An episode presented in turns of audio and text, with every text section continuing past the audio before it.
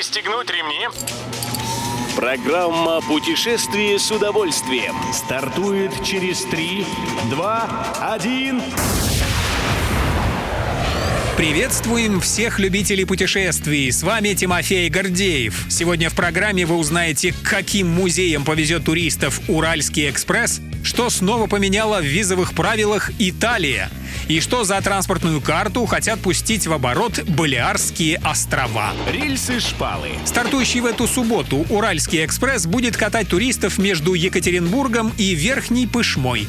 А это значит, что всего за несколько часов можно посетить музей техники в обоих городах, устроив себе автомобильно-авиационно-железнодорожный день. У вокзала Екатеринбурга находится интерактивный музей истории, науки и техники Свердловской железной дороги, а музейный центр в Верхней Пышме — это целая россыпь выставок. Музей военной техники, музей автомобильной техники, выставочный центр «Парадный расчет», музей авиации «Крылья Победы» и открытая экспозиционная площадка.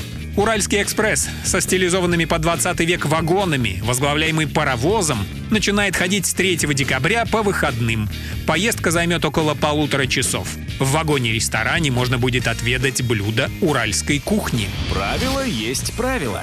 Италия меняет правила выдачи виз со скоростью Феррари. Не успели мы вам рассказать на прошлой неделе, что итальянское генконсульство перестало выдавать визы по старым небиометрическим загранпаспортам, как всего через несколько дней условия вновь изменились. Сейчас Италия дает шенген россиянам и по паспортам с биометрическими данными, и по обычным паспортам а срок окончания приема загранпаспортов старого образца перенесли на 15 декабря. Едем дальше.